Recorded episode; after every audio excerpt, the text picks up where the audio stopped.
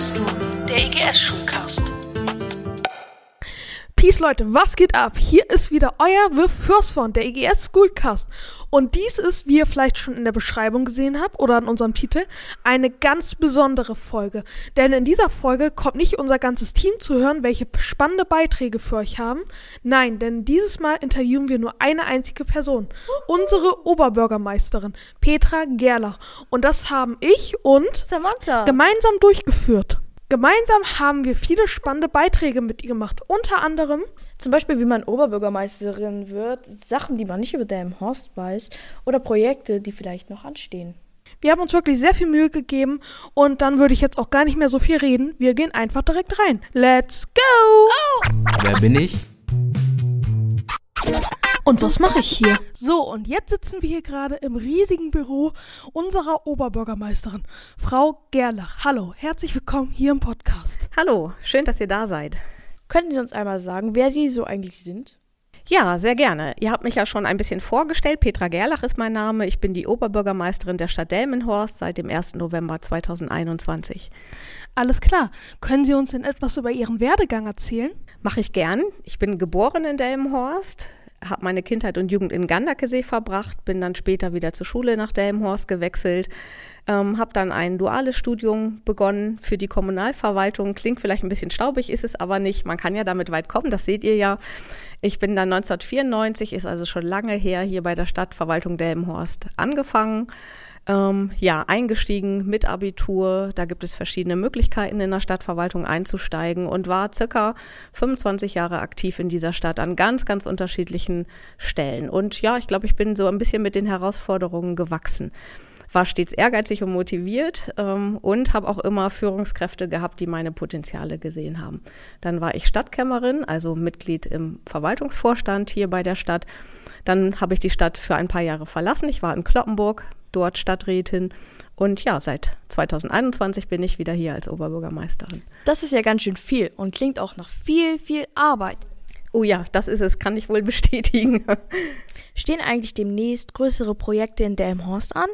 Ja, tatsächlich stehen etliche größere Projekte an. Ich greife einfach mal ein paar raus, die ihr vielleicht auch kennt oder schon was davon gehört habt. Das größte Projekt, was wir vorhaben, ist natürlich der Neubau unseres Krankenhauses. Wenn ihr dran vorbeifahrt an der Baustelle, kann man das auch wirklich gut sehen. Da ist, wird jetzt gerade der Keller gegossen und der Aufbau entsteht. Also das ist wirklich ein Wahnsinnsprojekt, ein riesig großes. Es geht ganz viel Geld rein, vom Land gefördert und auch wir als Stadt finanzieren da viel. Da freue ich mich sehr drauf, irgendwann das Krankenhaus eröffnen zu dürfen. Ja, und weiter geht's mit großen Projekten. Wenn ihr mal aus meinem Fenster schaut, dann guckt ihr im Grunde in die Innenstadt und rechter Hand hinten haben wir Hertie, könnt ihr von hier jetzt nicht sehen, aber rechts rum kommt ihr irgendwann auf das alte Hertie-Gebäude zu. Ähm, Abriss Hertie steht ja demnächst an. Ähm, da wollen wir den Bereich der östlichen Innenstadt neu gestalten. Dazu gehört auch ein Kirchenquartier. Wir haben auf der Seite auch die Stadtkirche. Das heißt, unsere Idee ist, dass der Hertie-Klotz wegkommt und dass das, was neu entsteht, nicht mehr so ein Riesenklotz ist, sondern im Grunde zwei Gebäude. Und man hat so eine Sichtachse, so, so nennt man das, und kann direkt auf die Stadtkirche gucken. Das heißt, die Stadt ist dann einfach aufgelockerter, denn ne, das, was man damals so in den 70ern als schick empfunden hat, groß und grau und klotzig, ist ja nicht mehr das, was wir heute als schick empfinden. Ne? Das müssen wir alles umgestalten. Und ähnliches machen wir in der westlichen Innenstadt, also die andere Seite der Innenstadt. Ähm, und da entsteht das Marienviertel neu um, die, ähm, um das ehemalige Krankenhaus, was wir ja auch in Teilen abreißen werden. Dann haben wir noch den Wollepark. Wonnepark sagt euch auch was. Das ist eine große Freifläche die wird jetzt mit Ideen aus der Stadtgesellschaft weiterentwickelt. 14.000 Quadratmeter sind das auch nicht klein. Ähm, dann haben wir beispielsweise den Bahnhofsbereich, den wir komplett neu entwickeln wollen. So, das sind nur einige Beispiele an großen Projekten in der Stadt. Wie war es eigentlich damals für Sie, eine Schülerin hier in Delmenhorst zu sein? Ja, ich kann mich da nicht beschweren. Ich bin immer gern zur Schule gegangen. Ich weiß gar nicht, ob man das so hört, gerne als Schülerin oder Schüler. Aber es war tatsächlich so. Also mich hat die Schulzeit nicht gestresst. Ähm, ich fand sie immer ganz cool. Ich bin zunächst auf eine Realschule gegangen in Gannakesee und ähm, da ich, wie gesagt, da durchaus freies Potenzial hatte, war ich da auch Schulsprecherin und habe die Schulbücherei geleitet und war bei den Gesamtkonferenzen dabei. Also es hat mir einfach große Freude gemacht. Und später bin ich dann zur Oberstufe gegangen, hier aufs Wirtschaftsgymnasium in Delmenhorst und habe hier Abitur gemacht. War das denn damals auch schon als Kind bei Ihnen so, dass Sie gerne Führungspositionen angenommen haben? Also ich kann, glaube ich, schon sagen, dass ich relativ früh für mich festgestellt habe, dass ich ganz gerne Führung übernehme. Wie du schon gesagt hattest, ja, bevor ich Schulsprecherin geworden bin, schon seit der Grundschule an war ich immer Klassensprecherin.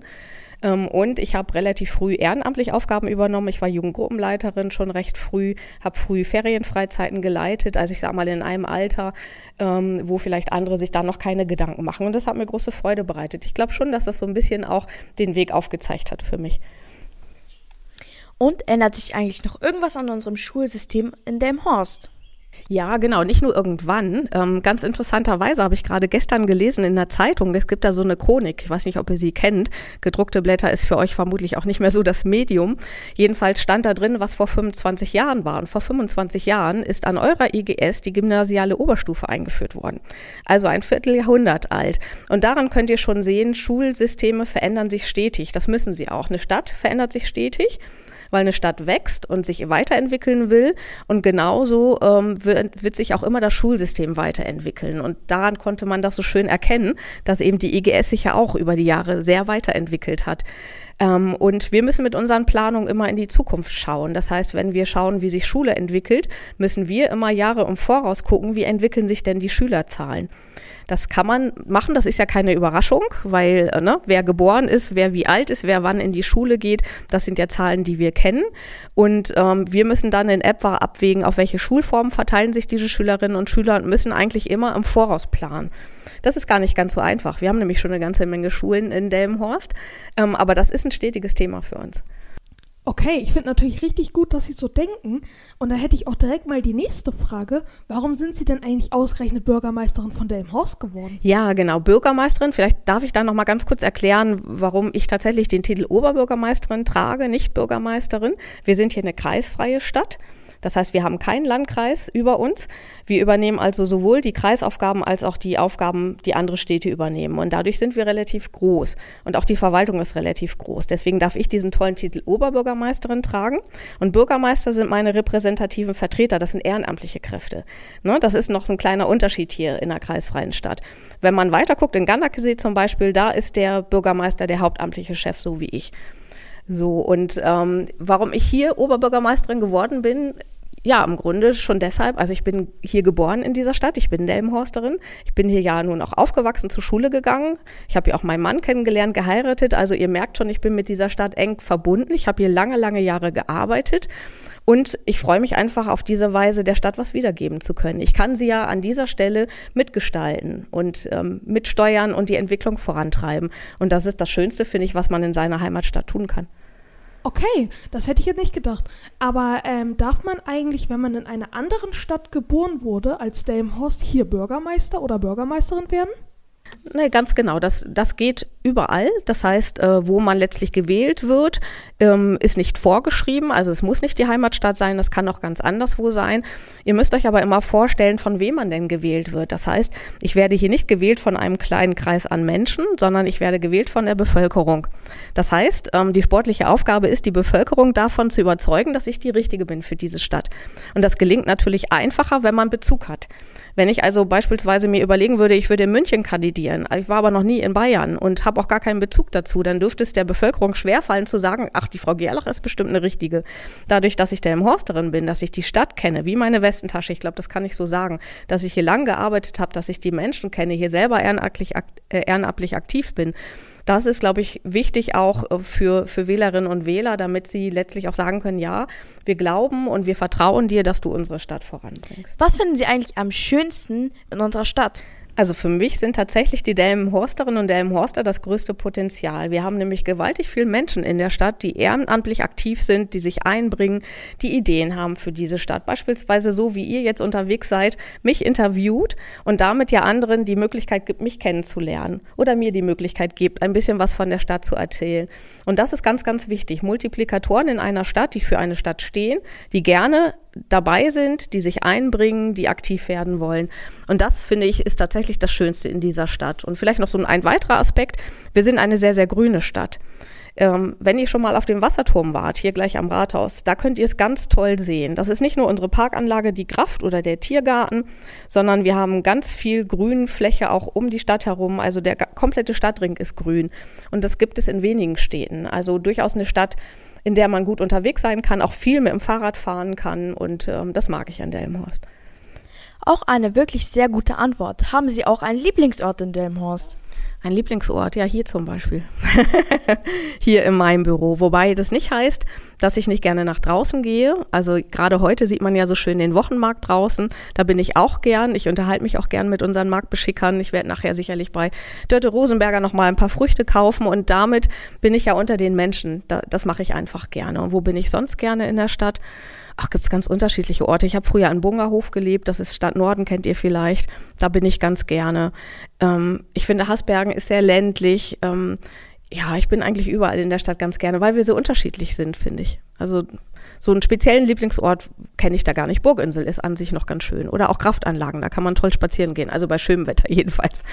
Was können Sie Schülern wie uns eigentlich hier in Delmenhorst empfehlen? Macht was aus eurem Leben. Das ist mir ganz wichtig. Das ist nicht nur für der Schüler wichtig, das ist, glaube ich, für alle Schülerinnen und Schüler wichtig. Es liegt in eurer Hand, was aus euch wird. Lasst euch nichts anderes einreden. Ihr wisst am besten, was euch Spaß macht. Ihr kennt eure Stärken, eure Lehrer kennen eure Stärken und macht das, wovon ihr überzeugt seid dann könnt ihr am Ende, sage ich mal, Freude finden an dem, was ihr tut, beruflich oder im Studium. Das ist ganz, ganz wichtig. Und ähm, da müsst ihr einfach ein bisschen in euch reinhorchen. Und dann gibt es Leute, die unterstützen euch, den richtigen Weg zu finden. Das ist mir ganz wichtig. Und ihr könnt im Übrigen auch die Stadt mitgestalten. Wir haben hier in der Stadt ein Kinder- und Jugendparlament.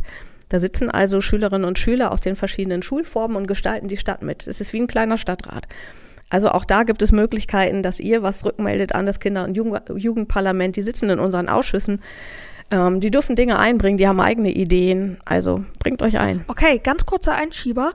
Sie haben ja gerade das Kinder- und Jugendparlament erwähnt und unsere Schule, die ist ja auch da drin vertreten. Also, falls ihr vielleicht da mal Interesse habt, vielleicht auch so in die Politik wie die Frau Gerlach einzusteigen, dann sagt doch euren Klassenlehrern gerne mal Bescheid.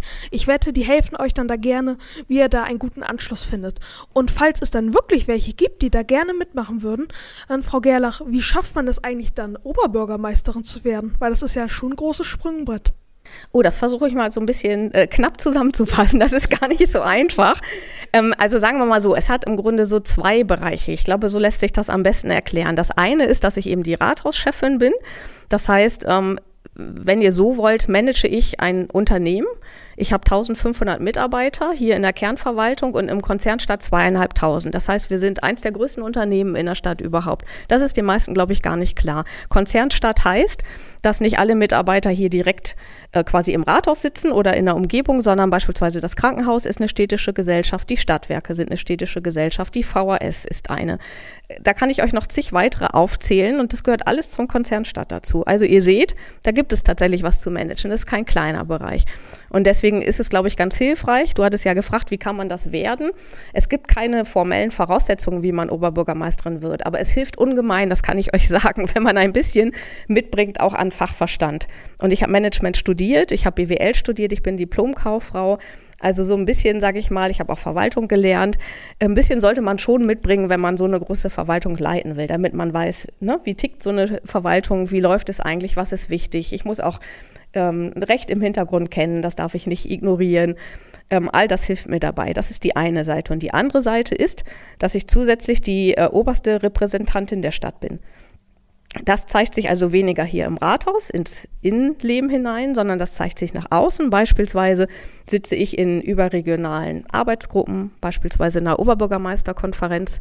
Da sitzen alle Oberbürgermeister aus ganz Niedersachsen zusammen. Da sitze ich also beispielsweise mit dem Belit Onay zusammen aus Hannover, also einer, der eine ganz große Stadt leitet, oder mit dem Oberbürgermeister aus Emden oder Göttingen.